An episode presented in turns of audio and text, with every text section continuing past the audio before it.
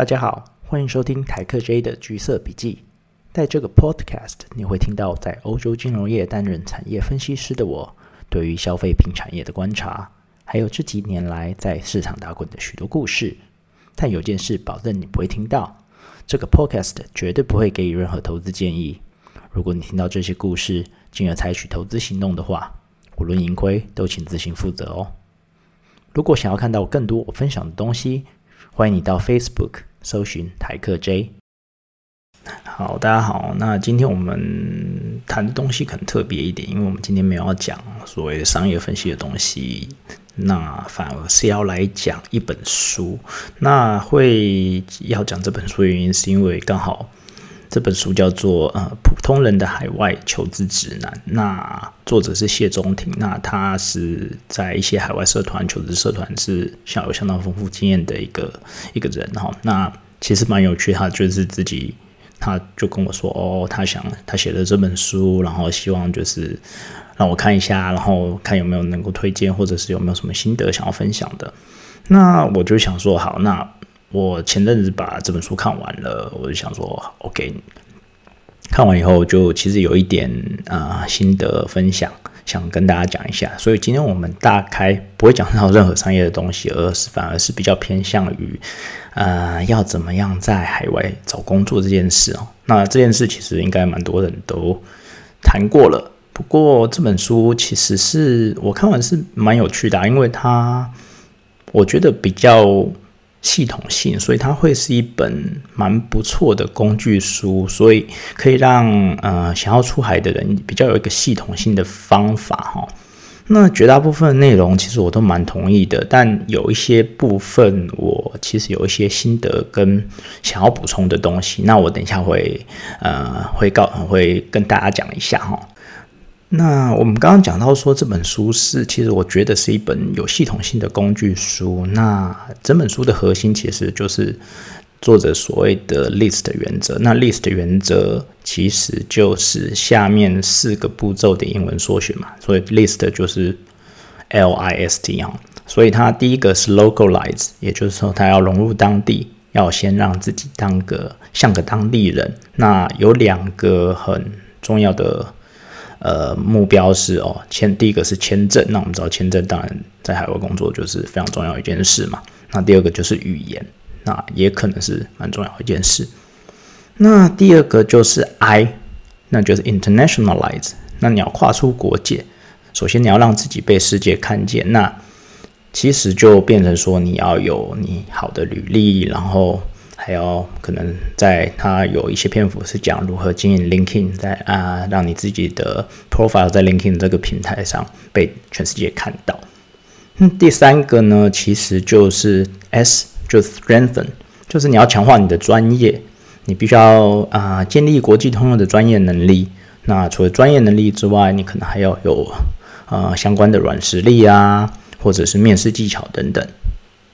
第四个就是 T test。他是说要不断测试，那用免费的人力市场指标来验证自己。那在这边，他其实有一些呃，提供一些工具给大家参考。他自己他自己说有一个叫做求职仪表板的东西，或者是只缺漏斗的概念，还有考虑要面试趋势这样子。所以，嗯，如果你用了这个 list 原则的话，其实对我来讲，在我嗯。在海外工作这么多年，其实我觉得是还不错，蛮有系统的工具啦。可能会对对你真的，如果你有心想要真的往海外发展的话，是一个还不错开始准备的方法。但除了这个 list 原则，也就是梳理最重要核心的工具之外啊，其实我觉得最我个人觉得最重要的是梳理有一件事很重要的是，你应该要。当你想要出国工作的时候，你该问自己最重要的问题是你为什么要出国工作？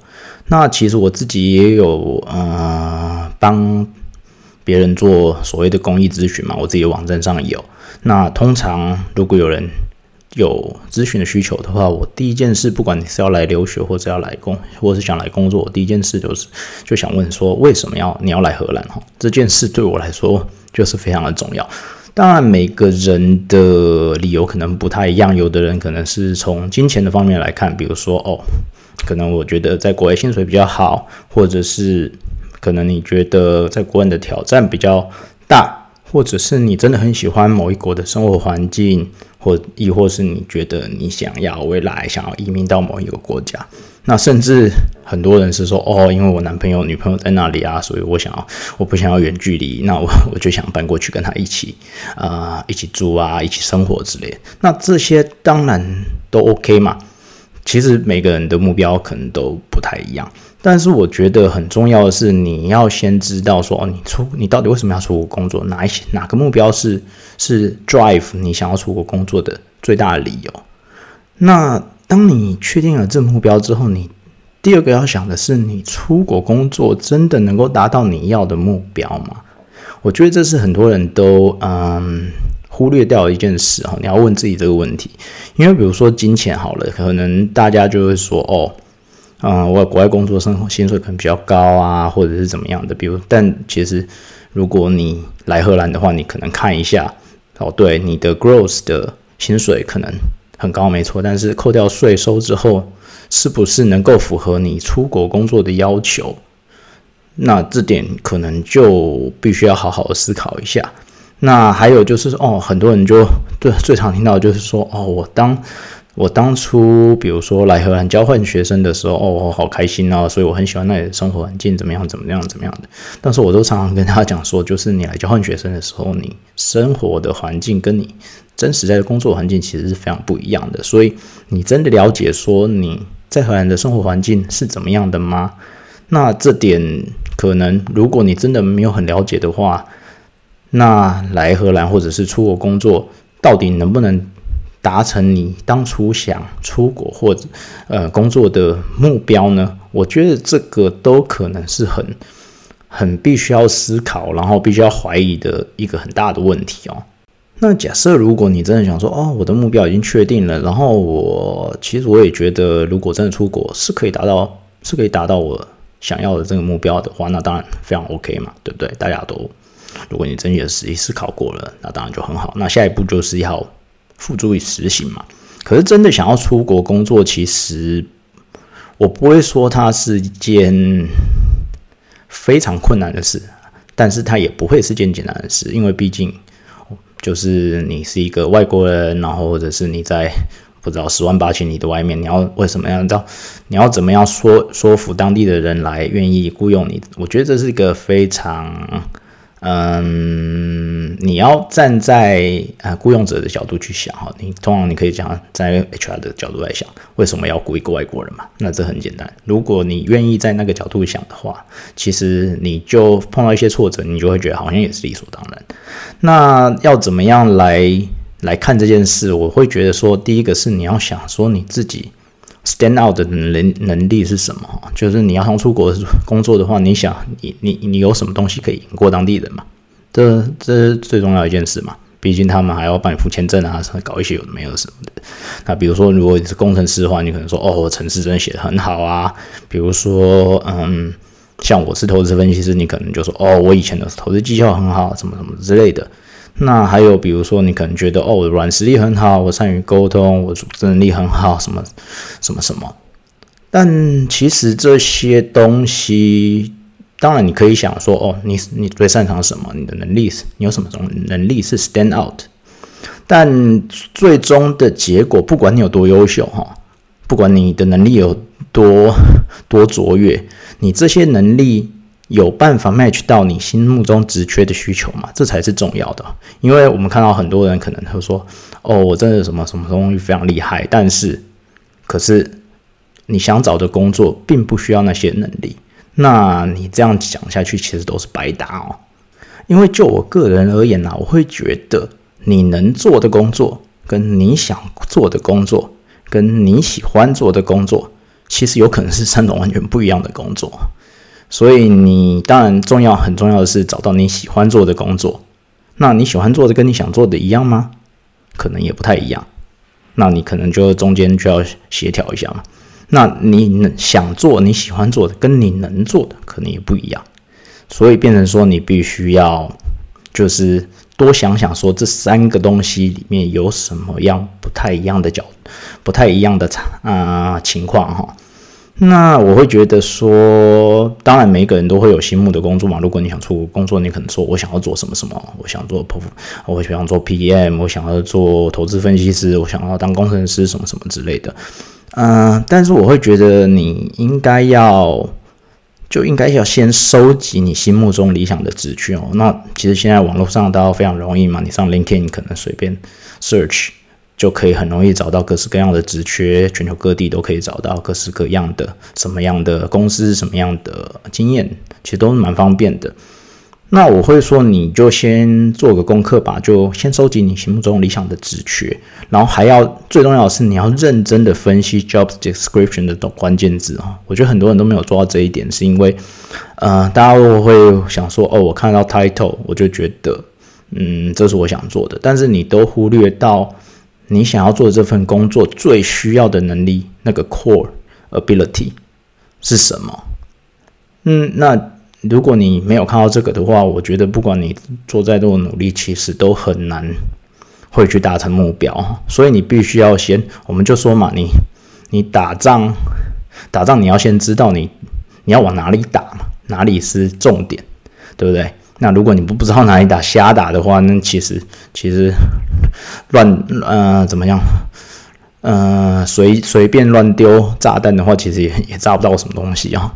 所以我会觉得说，呃，你要先认真的分析 job description 的关键字，你理想中职缺的 job description 的关键字，你才能强化你的能力嘛。不管是你的专业能力，不管是你的软实力，或者甚至是语言，如果语言真的很重要的话，那。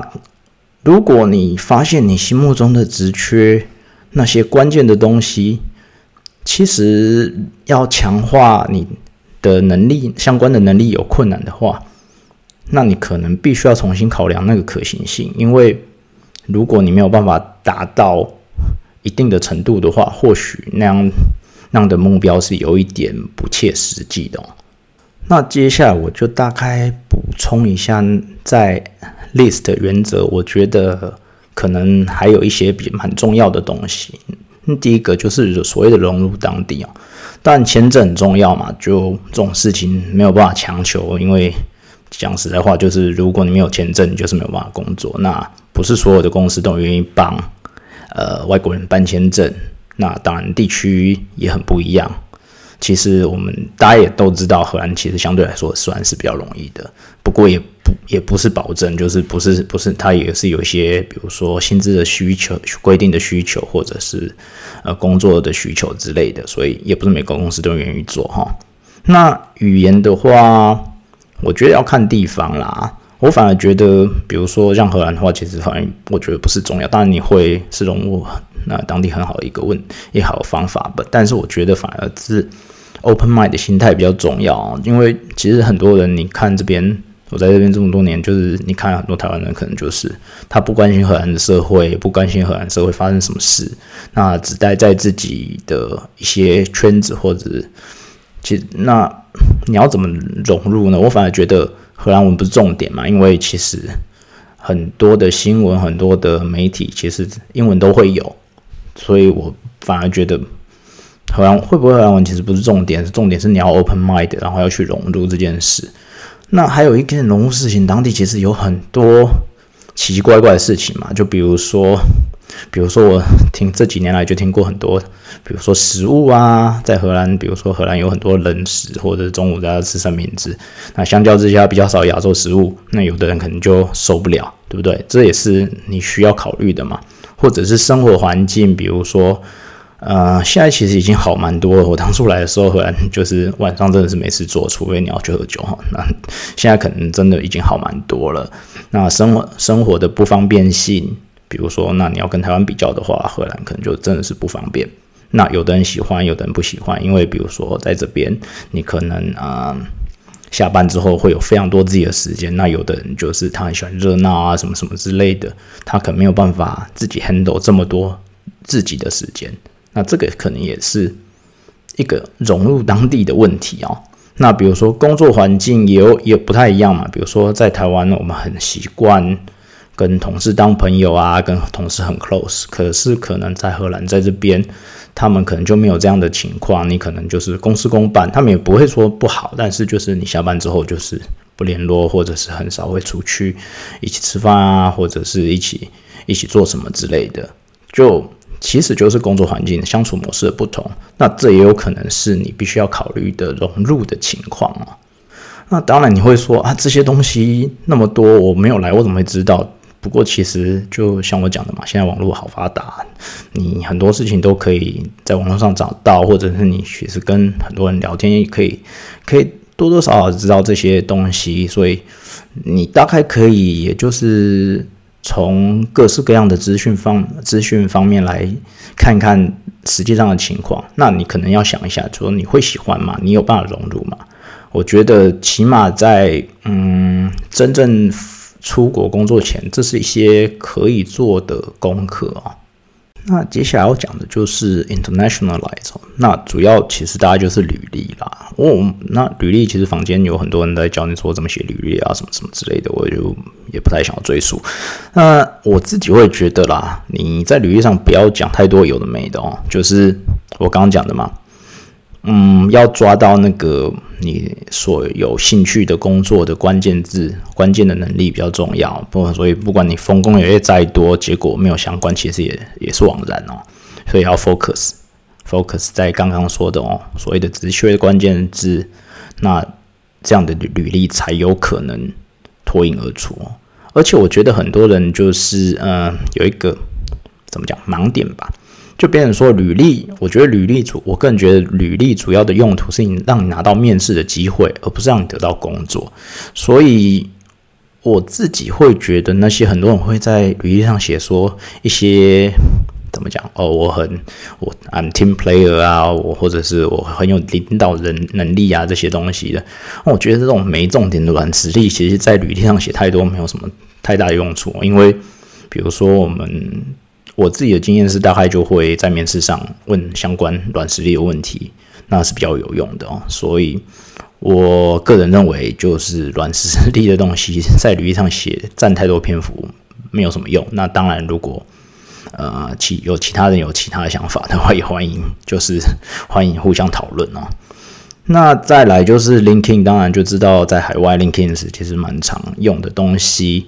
我自己其实相对来说就是蛮懒得经经营的啦，不过就是也用了很久嘛，就毕竟在工作工作了那么久，所以莫名其妙大家都说哦你要几百个联络人之类的，所以我也是有啦，但是我其实没有没有很努力在经营这件事，而且虽然这就是因为懒得经营，所以那 profile 看起来写的还蛮亮光的，但之前其实就是如果有 headhunt 来也。找的话也都是从 LinkedIn 来哈，所以如果你有兴趣想要出国工作的话，好好经营 LinkedIn 应该会是一个不错的方法，我觉得。那最后一个就是 Test 嘛，那 Test 有一些工具就可以在书里面看到。我主要想要讲的是所谓的面试这件事哦。那我自己其实会觉得面试是需要练习的，所以。呃，其实不论你有没有在找工作，都应该定期或不定期的面试。那当然，当然，如果你不是在搞找工作的话，通常就是会有黑汤来找你。那如果你觉得有兴趣的话，我觉得你还是，即便你没有在找工作，你还是应该要试一下。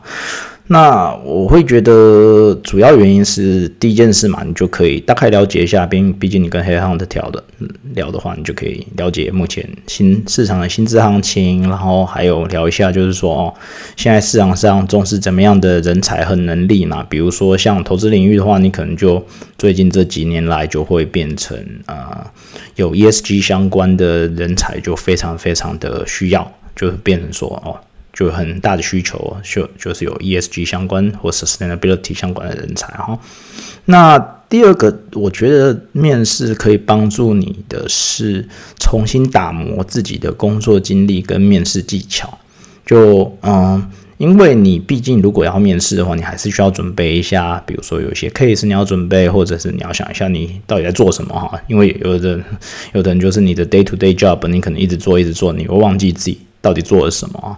那如果你有有有有面试的机会的话，其实你可以重新打磨一下，你也可以让自己就我刚刚讲嘛，可以更了解自己工作内容跟跟自己的强项哈。其实我觉得这个是你必你因为你你就会会有时间，会有会花力气去反思这些事情。那如果你没有面试的话，其实你不平常工作其实不太花时间在这个东西上面哦。